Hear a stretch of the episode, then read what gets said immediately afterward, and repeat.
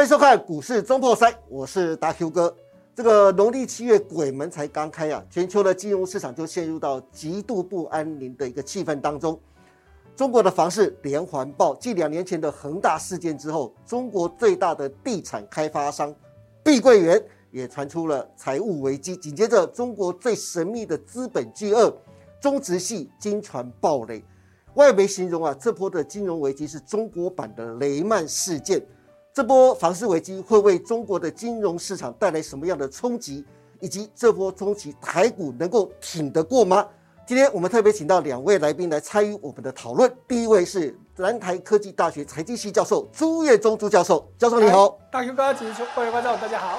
第二位是我们的资深分析师何文高，阿高老师你好。呃，大 Q 哥好，各位投资朋友大家好。好，我们来看一下这个中国版的雷曼事件到底有多可怕哦。朱教授，我们请。好，朱教授，这是外媒形容啊，这波中国的房市危机是中国版的雷曼事件啊。在这雷曼事件当中，碧桂园的董座是最重要的人物啊，是杨惠妍。对，听说杨惠妍在这波事件之前已经开始脱产，甚至准备要绕跑到塞浦路斯去，准备要去当外国人，不当中国人了，准备把这一波的房市危机甩锅了，这是真的吗？好，我们先来看到这次碧桂园的事件哈，为什么外媒会形容说哇，这可能是中国版的雷曼，甚至哇一大堆不这个不好的传言非常非常的多，它真的有这么严重吗？甚至中国网民说碧桂园是什么？是宇宙第一大房企，哇，好夸张的口气哦，是宇宙第一大，哎、对你不要怀疑，虽然这个宇宙第一大，我们当然不可能跟宇宙比，是但是它真的是全球最大。来，哦我们来看一下这一家公司哈，好，你光看到它现在的这个亏损金额，你不要以为只有这样子哦，这是今年上半年，问题是它已经亏了好几年，所以它目前的总负债加起来，哇，这个数字有很多版本，但是基本上绝对是一兆人民币起跳，哇预估可能在一点六兆到一点七兆左右，所以你看到就在上个礼拜，它最它的第一笔、第二笔的这个债就开始出问题哦。可对是你注意到哦，它其实只是怎么样，利息付不出来。对，哎、这个利息加起来才两千两百五十万美金，哎、合台币才七亿，你就付不出来了。是接下来它还有多少债呢？好，就媒体的统计，到七呃到九月底，一是共有七百亿的本金加利息要还，哇，这个是七亿。是刚刚我说的是七七百百亿，亿，到九月底，一百倍，你一个多月时间，你可以筹七百亿出来吗？ 是你七亿都付不出来，七百亿怎么可能付得出来嘛？对一个多月你生得出来，不可怜嘛。所以现在很关键的这个人物就杨惠妍，诶，原本喂，我为什么要说原本？因为他已经卸掉这个职了，原本是碧桂园的董事长，是好，那当然他不是创这创办人，因为他这么年轻，这是他爸爸传给他的，对，就在二零一七年，哎，就把他爸就把这产业整个过继给他，他爸从此就神隐了，对就他在负责。可是没想到这次出事了，他也神隐了。对，哎，那哦他的神隐到哪里去？我们等一下再来讲哦。好所以她曾经是中国的女首富，对而且不是只有一次，是连续六年。对，哎，而且碧桂园这一家公司，我们刚刚说它，它不但是中国，哦甚至是全世界最大的房企。我们就以全世界不要说房企，所有产业去比较，是它从二零一七年起，它就是整个不到全球五百大企业里面其中之一。对，太远就不讲了，光以去年，它是全世界都还排 一百三十八名，哇，去年都还一百三十八名，结果现在被抓起来啊！是， 到底发生什么事情？好到底这个发生什么事情呢事？情太多太多好，所以我们现在赶往快下来看了啊好，，来，即便到今年，你可以看到它不管是在销售跟规模各方面，它其实都还是中国第一，对而且连续六年，对以哦房企来说都是第一哦。是所以为什么中国网民说它是宇宙第一？宇宙因为第一大刚房企，刚也讲过嘛，之前大家看到恒大都觉得哇，恒大不得了。对，好，恒大大家会瞩目，其实是因为它的总资产确实比碧桂园多。哦可是恒大，如果你有去了解到恒大是什么东西都做嘛，我们最熟悉可能就恒大汽车嘛，对对不对？好，最近是又活过来了，是可是其他都没活过来。可是如果单就房地产，碧桂园是恒大的四倍。哦，恒大已经很大了对，它居然可以是碧桂，碧桂园居然可以是恒大的四倍，所以为什么中国网友说宇宙第一大房企真的不夸张？因为它光现在还在开发的案子一共有三千两百多个。是现在来看到杨惠妍非常关键的人物，对，她现在居然神隐了。虽然她在前几天有发了一个公开信，道歉有函署道歉 函，有署名，对可是问题是，她到底是人人在哪里？只看到纸没看到人啊呢、对啊呀、你署名不代表他人就在这里嘛？对哎，到底在哪里不知道？可是还有几个动作真的让人家怀疑。第一个，你是首富，你有那么多股票，可是你哦对居然在七月份你就捐出去了，是而且很奇怪哦很，重要捐哦，给慈善机构，这慈善机构是谁是？家族的，他姐姐开的。是哎，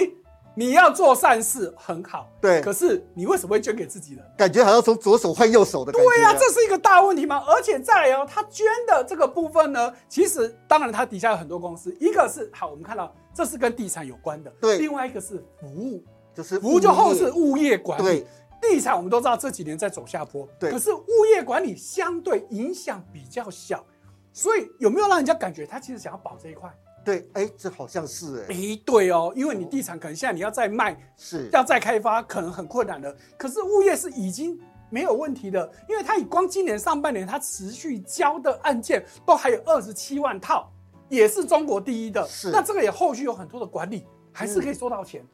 所以我教授的意思说，他捐赠这个东西时机时机跟非标常的的都有耐人寻味很耐人寻味，哦所以这就是一个问题啊。好，是那在我们刚刚说了，他就在上周就把董事长的位置给辞掉了。这时机更奇怪实了，际也很奇怪，你股票捐出去，人也把职位给卸掉，对那问题是你人到底在哪里？在哪里？诶，我们当然不知道，但是是现在大家开始怀疑了，因为就在不久前有传出来，这个杨惠妍她持有一个国家的护照，叫做塞浦路斯。塞浦路好，斯，因为过去几年大家知道，从欧债一直到近期，欧洲状况都不好，对所以欧洲有些小国，塞浦路斯当然是个很小国。你看这个地图里面几咪咪干的一个是岛国，很穷嘛。对所以呢，讲盘难听一点，他在卖护照，两百五十万欧元。对，所以就传言这个杨惠妍持有已经买了，因为欧盟对这件事情很感冒。是为什么？因为欧盟会员国，我只要持有一个国家护照，我在欧洲是畅通无阻的啊、对，所以这种护照很值钱。你看其他国家哪有卖到两百难五十怪万？叫做黄金护照啊。对，哎呀所以呢，欧盟就有去公布名单。是所以大家为什么知道杨惠妍有，就是被欧盟公布出来了。哇，对，哎，这就有问题了。是的，没好，有错那，里面有你亚洲首富杨惠妍那有没有可能你其实已经跑到这里了？啊，有有甚可至能哎，甚至他可能不止一本护照。对，中国那些有钱人有个三四本、五六本护照都是小事。是那你到底人到哪里去？不知道。到现在都不知道，不知道，他一直没有露脸嘛，甚至还没有出事前他就不见了。对那现在更不用说了。是那你会不会露脸？那就是一个很大关键问题哦。好，这个就是碧桂园的最大危机呀、那谢谢教授。好，中国的房市连环爆已经为中国的经济带来巨大的冲击啊。但是现在就看习大大到底要不要救碧桂园，到底要不要救中植系的。但是内需缺乏了刺激，是现在中国面临到非常重要的问题呀、现在房市已经靠不住了，是不是真的要靠车市来救呢？现在阿高老师，新一波大陆的新能源车，大家拼命降价，大家都来学特斯拉了。到底车市降价真的能救得了中国的经济吗？好，那大哥哥问的问题非常的好哦。那这经济已经败坏，现在就直接靠卖 车子了。那卖车子基基本上呢还是有帮助啦，因是为它是制造业嘛、哦。对，那这生产线上面还是有提供一些 GDP。好，那我们来看一下中国大陆的这个降价到底怎么降。是好，那这至少呢有这个所谓的小鹏啊、蔚来啊、这个极客、领跑、这个哪吒啊，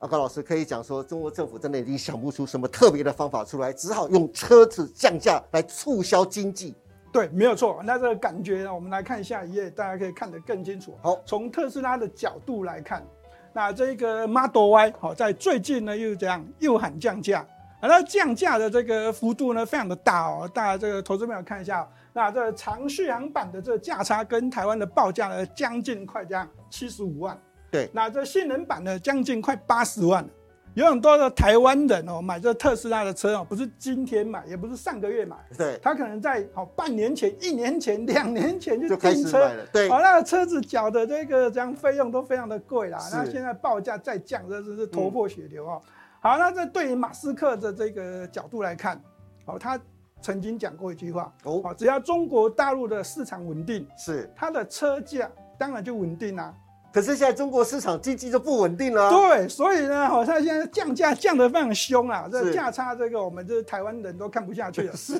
好，Model Y 一差差了八十万。对，好，我们来看下一页啊。那马斯克呢，除了降价这个卖车之外呢，他现在也开始在卖他的这个啥全自动辅助驾驶的系统。是好，这个 FSD 啊，好，所以呢，他现在卡在这个地方。他说，好，那如果车市哦，这个是稳定，价格当然稳定啊。那经济不稳定，车子价格当然要跟着降，但是他不怕。哦为什么？因为就是这个地 FSD。好，是让他的这个年营收可以突然这样就增加两百亿的这个美金，哇，不少钱呢，对，所以呢，它敢降，好，是只要发现中国经济哦好购买率下降，它就是降。哦所以呢，对于这个车子降价，我们还是跟他讲哦，台湾人买车，好买特斯拉是这样品牌。是那现在如果红海的玉龙跟这个好转投资哦，开始要这样生产，要量产，好，这下半年要交车了嘛，对不对？那这地方如果是百万的话呢，哦，那我们到底能不能买？好，那大家到底会买特斯拉，还是在买百万以下的电动车？是我认我认为这个是要思考的。那为什么会这样子讲呢？因为这个价差真的太大。另外一个是在这个玉龙的转投资上面呢，哦，我们看下一页，好，好、充电桩、充电站，好、是买特斯拉的一个最重要的一个原因之一啦。是那现在如果要把电动车的价格怎样往下调到百万元以下，它的竞争力，我认为还是来自于充电桩哦。我们来看一下这间公司啊、这间公司裕隆集团旗下的充电营运服务公司啊、它的名称叫做这个啊裕电车电是啊、，它目前是嗯台湾最大的电动车服务营运整合商。对，根据好、他们的网站提供的资料呢，截到今年的三月底为止哦，他说我们已经为地球节能减碳这样排放量减了啊三百五十二点六万公斤。是好，那它在全台湾的这个充电桩的这个装置呢，也高达了三千桩以上，是，好、这非常的多。嗯哦好、那对这个充电的度数我们就不用讲了。那当然，好、我再讲一次哦，那这个哦买车现在这个百万元有找电动车哦，似乎啊、哦、这个裕隆集团的这个感觉上应该可以急起直追啦，因为是这个价差太大了。对，哎，阿高老师啊嘿，车子降价，那车子的渗透率在全球市场的渗透率就一定越来越高了，车子就越来越多了，车子越来越多，对一个产业最有好处，那就是汽车零组件产业。我记得在八月九号连上赢家大亨的节目的时候，也提到过这一件事情，对包括接从现在九月开始，一直到接下来的明年，都会有一连串的汽车展。那那时候你就说了，现在的汽车展啊，接下来每一年几乎都是算是一个利多，不断的利多出来，对汽车零组件最好了。那那时候你特别提出了几档股票，其中我特别举的这一档就是东阳，最近东阳表现很不错哎、你怎么看呢？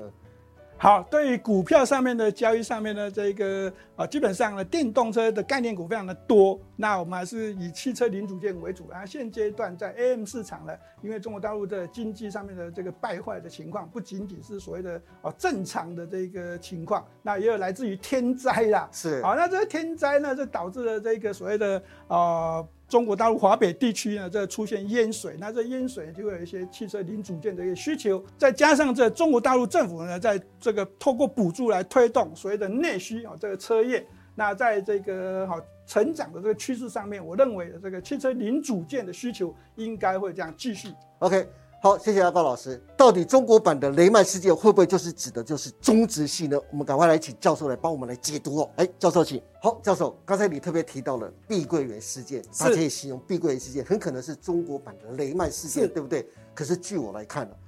碧桂园应该还是比较小咖哦，是真的最大咖的应该就是这个中植系啊，对，没有错。大家看到台湾的媒体铺天盖地都讲这个碧桂园，啊对因为碧桂园毕竟知名度也比较高，是但是大家对中植系真的是所知非常非常有限。对诶不要不是只有台湾，连中国都说它是最神秘的这个资产管理公司。对好在中国呢有很多什么系什么系啊什么系啊，在过去其实很多这个什么系都在出事情了哈。啊最早一点所谓的安邦系吴小辉，吴小辉是谁？他是邓小平的孙女婿。是结果出事了，现在被抓去关。对好，明天系的肖建华，哎，大家这是可能比较听过了。哎对，住在香港的酒店也被抓去关了。 好，那再来还有海航系的部分，那个更神奇了。海航系的负责人居然在法国说拍照倒退倒退，结果就邓桃斋摔死 了。好，对现在这个这叫做个中中植系植系，他的老板也出了很奇怪的事情。是，表面上跟你说两年前，二零二一年底心脏病发，对死掉了。可是就从他死掉之后开始出事情哦。对，诶，那所以他回过头去看，他当时真的是心脏病死吗？我们等一下再来讲。好先从这件事情来看，好为什么他现在被称为是雷曼风暴？因为他们刚刚我们说的什么系什么系，他们都是所谓的资产管理公司，或者叫中国叫财富管理公司。是说穿了，他就跟雷曼在做类似的事情嘛。哦，雷曼就是我们所谓的投资银行嘛，对可是在中国基本上不叫投资银行，就是这种财富管理公司是，做什么事情拿了投资人的钱去做各种投资，，对，所以哦，它跟我们前面说的，哎，碧桂园也好啊，这个恒大也好，完全不一样。至少刚刚我们说的恒大、碧桂园，他们是实际上做实质的产业，对我在盖房子。是但是这个呢，讲难一点，我就是买空卖空。对，我没有辞职 资产，我都是金融商品，对就跟雷曼一样。所以如果它真的倒了，那问题就很大了。来，我们先了解到，目前大家看到的问题就是整个中值底下的一家公司，好，对就是我们现在看到这一个中融信托的部分。对，光一个中融信托，它现在告诉你，我有价值三千五百亿人民币的产品，哇我只付了什么意思？你买了基金，结果你现在要赎回，他跟你说不行，不行赎回对类似这样子，各种金融商品，你跟他买的金融商品，我现在时间到了，我要赎回都不可以，是，那这个问题就大了。哎，而问题是，这三千五百亿还不是他全部的资产，他全部的资产可能有六千亿哦，嗯，没有好错，而且中植集团底下不是只有他一间，对，他还有很多间，所 最以可怕的在这里。对，所以呢，我们再往下看，好，它其实最大的是这四家财富管理公司，刚刚的中融只是这四家以下， 对尤其是光这个恒天财富，哦那当然我们刚说它很神秘，说它到底管理多少资产不知道，对以前的数据告诉你是一点五兆，是第二间新福一点三兆，是第三间大堂六千亿，六千，中融信托是相对是比较少的了，对所以这边加一加，偌这基自己算是三兆起跳，哇人民币。给大家一个数字，雷曼破产的时候，它管理资产是六千亿美金，是以现在的汇率来说，大概是四点三兆。所以，如果它这个三兆起跳的资产，像雷曼这样子破产了、倒闭了，你说它是不是中国版的雷曼？有可能像，当非然常是像啊，嘛，对不对？因为你整个跟雷曼的架构做的事情几乎都一模一样，虽然是他的钱没有雷曼那么多，可是我刚刚说了哦，他太神秘，他到底管理多少？没有没有人人知道真知道正的数据。对好，所以现在你看呢，爆雷以后，哎，北京政府成立专案小组，恒大的时候，你有听到这种事情吗没有？碧桂园你有听到没 没有有？为什么中植只是一家中融出事情，你就要成立专案小组？可见对中南海来说，这才是真正大条的事情。哎，教授会不会是中融引爆这个炸弹之后，也可能会引发它的爆炸，对，它也可能其引发他它有很多的连财环爆？对，所以现在就怕，尤其是前面最大的那两家，是因为现在是还没有跟你说有事情，可是你想哦，现在出事情的，你其中一家出事情的，我其他我买了其他家的产品的人，对我会不会想要怎么样？赶快赎回，趁你还没事情，当然会啊，挤兑是会不会倒？哦，有就有可能哦。嗯好，那为什么中国现在要对这件事情要紧急处理？因为他们说那些房地产公司拢你拢跟你有关系，对对 对啊，尤其是恒大。是恒大跟他号称所谓的朋友圈，哇好，因为知道恒大很早以前就出事了，是所以很多银行都不借钱给他，对所以呢，他们就玩一个把戏，我想要借钱，可是银行不借给我，所以我就找这种财富管理公司呢，哦我包装成一个金融商品，类似是基金，嗯我卖给你投资人，投资人以为说，哎，我买了一个基金，或买了一个什么债券或什么的，好，不管，反正就是我以为我买了一个这种金融商品，事实上你是借钱给恒大这些公司，是所以呢，现在是不是恒大等等这些房产公司陆陆续续出问题了？那你说它的商品能够赎回吗？嗯这就是大问题。是所以回过头来，北京政府为什么要骂它？因为你是隐所谓的隐私银行，因为你不是银行，对可是你在做类似银行的事情、啊，，对你在帮这些地产公司，我已经是锁了他们的经经脉，哎、断绝你的资金来源，就是不是想要让你再乱搞。对结果你给我这样子搞，他由他来输血，那又是另外一个问题了。是所以你可以看到，赶快紧急，赶快处理了，因为他们不是只有做这些东西，包含很多外资可能也都买他的金融商品，对不就跟当年雷曼一样吗？是雷曼是不是本来大家都觉得，哎、这是美国的这个刺激房贷引发的事情，怎么对后来变全世界金融风暴？是因为雷曼把这些金融商品包装以后卖给全世界，包含台湾也有人踩到雷嘛？。对，那现在他有没有类似的事情？有可能哎、我哦，们不知道，因有可为能哦，太难清查了。是目前台湾金管会第一时间是说没有没有，我们没有踩到他的雷，是可能只指的是没有中融，对其他的呢？也不晓得，而且他旗下到底有多少公司？没人直知道接，借鉴，没有人 知因道。为说最好神秘嘛，所以回过头来，我们再来仔细看中职的这个这个到底是怎么一回事。我们看好到下一章哈，我们刚刚说是很多很多戏，来这一个关键人物叫谢植坤，哦他名字的这个职其实原本是那个职，他为什么叫中职系？他原本是是植物的职，哦后来改名字，因为算命的跟他说你的。命中你会木会克你，是 所以你不能有木 头，所以他就改名把木头给取掉了。是事实上他还有个歌就叫做谢植村，那就还是这个植物的植。哦是为什么要特别提他哥哥？因为他哥哥大有来头。哦，他哥哥曾经是中国的中央投资公司的副总经理。中央投资公司大家可能不知道，它是叫做中国的主权基金。哦，副总经理更大的吧？对中国还有一个很大叫中金公司，中央金融公司，对它是兼总经理。是所以回过头来，这个人为什么能够做这么多事情，跟他哥哥脱不了关系？问题是他们两兄弟其实是在黑龙江比较中国落后的省份，而且呢，以这个好谢子坤来说，他学历比较没那么高，他哥就比较厉害，他哥因为念到经经济博士，所以才会有后来很多金融界的经验。是可是呢，他们当年以谢子坤来说，他本来只是个印刷工厂的工人，是哎，后来看到中国开始改革开放，需要很多的建设，建设里面会用到一个东西叫做木头。是黑龙江是不是？你小时候念地理有没有？大兴安岭原原始始原山始林，对对他们就做这种事情，台湾叫做山老 鼠，中国叫做倒木，就是去盗伐木材对卖，哎，就让他有了一桶金。哦，可是问题是是，他当时确实做了很多产业，可是都跟金融没有关系。他怎么从原本的杂七杂八的日常生活的那些公司变成这个哎？这就是谜了。是我，所以我只猜到跟他哥哥脱不了关系，应该哎因是，为他哥哥真的跟金融业有关系嘛。对好，那所以呢，他能够做这件事情，表示他官方的关系绝对很好。是所以现在回过来，关键人物谢子坤，我们刚刚说，二零二一年底，因为公开的资讯说突然的心脏病发，没有任任何事前征兆，就传开了。是好，现在现在大家开始怀疑，你二零二一年真的是心脏病死吗？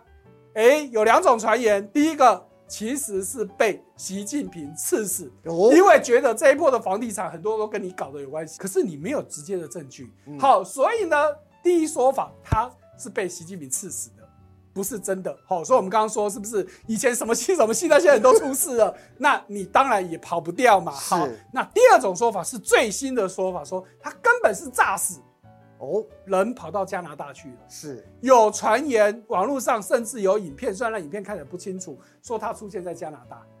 二零二一年他底他就已经听到风声，是所以就已经绕跑，因为他其实有美国籍，是所以跑到加拿大去确实不无可能。对好，不管怎么样，这件事情你说怎么办？我还对真的不知道该怎么办是，因为他的资产，哈，这是媒体的数字，实际上到底多少不知道。万一真的倒了，我跟你讲，真的比雷就是雷曼版的中国的雷曼的事件发生，是绝对比我们前面说的碧桂园等等都还要要严严重，重对因为它是空的，是不像碧桂园，人家有实质资产，对他们没有。好，所以大家关心的是，那台湾的投资人真的就要到底该哦就怎要么小办心了哈呢？。对，最直接的当然就是你有投资入股的。对好，大家可以看到哈，我们就从二零二三年看起，有没有发现入股今年基本上都上不去，就只有年初的时候有一波，为什么是？解封嘛，对，我解封了，大家就觉得中国有庆祝行有情嘛，报复性消费报复，性消费，结果就在三四月达到高点之后就开始一路往下对掉。那更不要说近期一大堆事情。所以真的，你有买入股的，或是买入股相关基金的，是你真的就要小心了，因为如果真的发生中国版的雷曼事件，虽然不会像。美国的真的雷曼那么严重，可是你看到当年的雷曼造成的这样子的灾害，我们真的是不希望再看到一次。对因为毕竟雷曼很国际性，是中值虽然很大，但是它没有那么 international，是，所以影响相对小。嗯但是到底到什么程度还是个谜。对，好，所以这小的、另外一个，当然大家也很多人都关是心的人民币的汇率，对间没错接影响到台币的汇率，是所以大家特特别去注意到人民币。哈，我们这边是看的是债岸的价格还没有那么高。如果你看离岸，为什么要分别？债岸只是在中国境内的人民币，对离岸是在香港，香港它更会受到国际上对你事件的这种感觉。是所以离岸人民币其实已经来到七点三三了，哦，哇，哎、已经是近年的新高了哦，是之前都没有破七点三，对现在已经灌到七点三三了，所以连带大家有没有发现，近来台币相对也弱，对当然弱的原因有很多，其中跟人民币不无关系，所以台币也一度破三十二，好，那当然最近看起来央行似乎有点要守三十二，可是守不守得住我们不知道，至少手头上有人民币的，真的就要小心了，对，能不能守得住，关键还是在人民币的走是的势了，对不对？ 对，好，刚才教授特别提到了，这中植系对入股的影响，入股呢也可能对台股也造成影响，但是台股最近还是非常的坚挺，为什么呢？因为台股这边有 AI 的概念股，那对于 AI 的概念股，是不是真能够帮台股守住这最重要的一关这一波的风暴呢？我们赶快来请阿高老师来解读。阿高老师，好，阿高老师啊，这一波的台股震荡非常的剧烈，很多的 AI 概念股振幅也非常的大，但是很多的网友都说啊，AI 不是多头不值啊。但是我想问的是，到底 AI 概念股当中，谁可以报到最后才能够是最后的赢家啊、你可不可以告诉大家呢？好，那 AI 不死，好、多头不止，好、那这是网络上说的啦哈、对，那也有人说是什么中国跌倒，那亚洲吃饱了。亚洲翅膀是不是哦，哦，但是事实上，我们还是要拉回来。我们我这个地方大家特别留意的是哦，这个基本上呢，这订单是从哪里来的啦？订单对啊，中国大陆经济有危机，结果互联网的巨头让买辉达的晶片大买啊，一买是就买了五十亿美金。现在几乎都是它是最大的卖家，对，啊最 NVIDIA 回答是卖家嘛，是那买家的在中国大陆是这样非常非常的凶猛啊，是一买买了五十亿的美金，那在这个啊今年啊这个年底之前呢，啊这个预估会有十亿美金要出货出掉，那明年呢还有四十亿美金，是所以 AI 不死。哦可能真的不会死哦， 真的好，这就像这最近的这台北股市呢，从这最高点一万七千多点，好杀到这个一万六千五百点以下了。是好，那这个伟创的成交量还是蛮大的啊，嗯广达还是蛮厉害的啊，这个是股价非常的厉害啊。所以人家说 AI 不死，多头不止啊，对，不没错，，没错。好，所以呢，在这个地方大家还是要特别留意啊，订单来自于中国大陆，中国大陆经济前景不是很好，但是好、这一个订单肯定是下定的。是啊，为什么？因为中国大陆官方呢，哈、这要救经济之外，另外一个是要拉高科技。那很多 AI 的股票现在唯一没有涨的，哦，叫叫做红海了哈、刘扬伟董事长呢，在上礼拜的这法说会呢，就直接告诉大家，哦，那我这一个 AI 上游的产品，他们拿到超过七成的一个这样市占率，哦，所以哈、现在没有涨到就叫做红海，其他都 涨了哦。好，所以呢，东海这个的伺服器是最多的， 对对对对。好，所以呢，在这个 AI 伺服器大涨之后呢，在进入大震荡，大家选股上面的逻辑就会很奇怪了哈。第一个，这样，那第一个，我会建议大家还是跟着成交量跑，是成交量大的 AI 股票，哦当然就是可以做一下短线啊啦。是那成交量的这一个缩小的 AI 股票呢，你可能就要这样停利或停损哦。那如果要逢低布局的话呢，我们刚刚讲到就是红海啊，对，哦，刘扬伟董事长啊。那为什么会这样子讲呢？哦，这基本上呢还是从这个呃产品线的角度来看啊，有人说在股价震荡的时候呢，要研究基本面。对啊，基本面就是所谓的财务报表。那这财务报表有分这个所谓的 EPS 跟营收嘛。是好，那我们就来直接看下去，我们就这个制作单位整理的一个图。好，好，从这张图呢，好，大家可以看到，这是 AI 伺服器晶片相关的这股晶票。片相关的，对，那第一档单是晶圆代工的这个台积电，然嗯后是它就从 IP 厂，这这有这个四星 KY 哦，创意、宏硕哦，这个是这个哦设备厂，万润、君华，那日月光哦，这个封装测试、影威跟晶圆店，这都是跟晶片有关的。好那在这个财务报表上面，大家看得很清楚，四星 KY 哦，这个有机会挑战股王的 EPS 跟这一个哇营收啦，嗯是，哦，大家可以看得很清楚了哦，哎，果然它最好哎，最红啊、哦。对，这个 EPS 第二季哈、这个 YOY 哈、这七十一点七了哈，是，好、这年成长七十趴。嗯，好，那月营收七月份的月营收呢，成长了百分之好一百三十七，哦也不错啦，是，还还也不错啊，这个已经很好哦了，非常 不错，是不啊非是？常不错，好、对，没有错，这跟晶片有关的这些、哦、股票呢，哦，大家就可以看得很清楚哦。除了台积电之外呢，就叫做四星 KY。如果从财务报表来选的话，四星 KY 变成首选。对，但是如果以产品线角度来看，是。好，直接跟大家讲，没有台积电，什么都不用说。那我们就赶快来看下一页喽。好，下一页我们可以看到就是所谓的主机板 PCB 跟组装相关的概念股。好，那这制作单位列出来的，从这个华硕、台光电，好，这一个金像电、联茂、建龙、新星、伟创、广达、英业达、人保、细微，哦，连这个呃转投资这个护士店的这个男子店都拉进来的了，哈是啊、都没有跑掉了哈。对那大家都去对吧？要买的股票都在这个地 方了。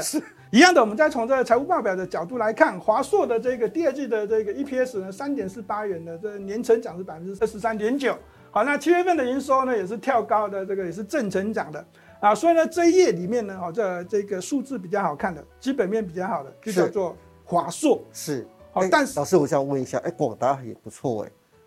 广达你看它的第二季哦，这 Y O Y 有一百四十八，好，这个是获利 EPS，但是是从这个月营收上面的角度来它看，是衰退的，对，所以呢，哦，在这个交易上面，大家在哦考虑一下，震荡的时候呢，哦会不会这要把资金转到华硕？是哦，有很多人就看好华硕了，对不对？是。但是也有人说，老师，华硕的 EPS 财务报表业外的比重比较高啊 是，好，那我会告诉大家，是因为它转投资太多子公司了。嗯，好，那透过这些子公司呢，这个业外收入会比较哦比较高一点。好，所以呢，整体上面来讲呢，在这个财务报表上面，如果我们要来挑股票的话呢，就是挑华硕。好，好、那嗯如果如果你觉得广达不错的话呢，也可以啦，因为它的呃获利也是蛮高的。啊，但是呢，如果我要来挑的话呢，我认为会以产品线角度来看，是不可取代的主机板厂叫做华硕。哦，好，是那这个是一个世界这个大厂啊，大家是特别特别留意。好，这一页就是华硕为主了。那对在下一页我们可以看得到是，呃，这个是以散热为主的对概念股，好，那这个地方哦，大家特别特别留意的哦。那这个产品线上面的角度来看，技嘉拥有主机板，又拥有了这个静默式的这一个啊艺人的这个产品，好，这是一个两项的一个公司。所以刚刚上一页呢就没有放在这个这个主机板上面了。是好，那这个地方大家特别留意，技嘉的好这个成长性会非常非常的大。那另外一个是在这个静默式上面呢，有这个单向啊、双向啊，这个广运奇样我们就不多说了。另外一个叫做银邦啊，银邦的伺服器机箱跟这个静默式的这个艺人啊，这也是一个双向的一个产品的一间公司。好，那以财务报表上面角度来看呢，哦这个银邦啊似乎就比技嘉更好了。好，那这个 EPS 第二季是五点四三啊，那对这个年成长百分之九十七点九，是，也不快要错了一哈倍了，，也嗯，不错哈。，对，那这个九点二亿的这七月营收呢，这个呃 Y O Y 也是这样，比去年同期增成长百分之九十二，哦，非常的不错。那再来是这个旗宏啊、高丽啊、这个双红、超重、建准、建策、立志跟台达电这些股票一样的，好、投资票我们长话短说，哦，你可以看一下 EPS 跟一月营收的表表现，我们红色的地方都已经帮你这样圈好了，是好，就是还不错，但是再讲一次，好，震荡之下，财务报表为准，还是以产品线为准？产品线为主。对，没错是，大 Q 哥知 道我哈，我明知白道你要说 的。好，那产品线来的话是谁？老师会首选哪一个呢？哦，当然哦，这个银邦好，我们刚才已经银有邦特别讲了。那另外是是技嘉，是好，那当然在这个最后这一只股票叫做台达电，好，是台达电大家都很很清楚，跟电动车有相关。嗯对好，那这个台达电的这个产品非常非常的这个厉害啊，这个占着这个趋势非常的大。好，那每项好像都是跟着趋势走， 是所以这地方呢，它也用了这个开放式的回路的机柜这个水冷哦，那这个大家就要特别留意的。它不仅仅是提供了 AI 伺服器的这个电源 power 供应的这个供应商之外是，它连这一个散热部分机柜这地方也开始在琢磨。 OK 好，所以呢，这台达电也是非常非常厉害的一间公司。所以总结这三张图表，请阿高老师帮我们选出这个您认为最好的股票。大 Q 哥的问题哦，刚刚讲谁可以笑到最后嘛？哦对，到底要买谁呢？当然是啊，很重要啊。对嗯我，们还是跟他讲，我个人认为的六档股票就在这地方。哦好，台积电，当然我们说过，没有台积电什么都不用说，对，要买要爆，好、死都要爆，有没有？这样死都要爆怪怪的，怪怪的对不对？ 对对对，没有怎么错没错。怎么跌都要爆，好对吧？，好好，那当然，在我们刚刚讲的比较多的叫台大电，哦，这也是一样。是好，那我们漏讲叫台光电，这就是一个铜箔基板嘛，这个对 PCB 的最上游厂商，是是非常重要的一间厂商。嗯，那再来就是我们刚才也说过了，银邦这间公司非常非常的厉害，对那当然是不可取代的主机板，叫做对华硕，呃全球第一大厂。那它的竞争者有技技嘉，嘉，技好嘉还那有散热的，对，寂技嘉又寞是在，艺 人，没错啊，那对大哥哥都记起来了。是当然一定要把它记起 来啊。我要我也想要笑到最后啊，是不是？对，好，那我还是告诉大家，好，这个好不不管中国大陆经济怎么震荡，好，那这个只要高科技好会持续的成长，是那 AI 就会这样不死，那是多头当然就这样守得住一万六千点。 OK，好，谢谢阿高老师，高老师请回座。好，以上就是这礼拜的股市中破塞，也谢谢大家收看，也谢谢两位来宾的参加。不要忘记帮我们按赞、订阅、分享以及开启小铃铛哦。下礼拜同一时间我们再见，拜拜。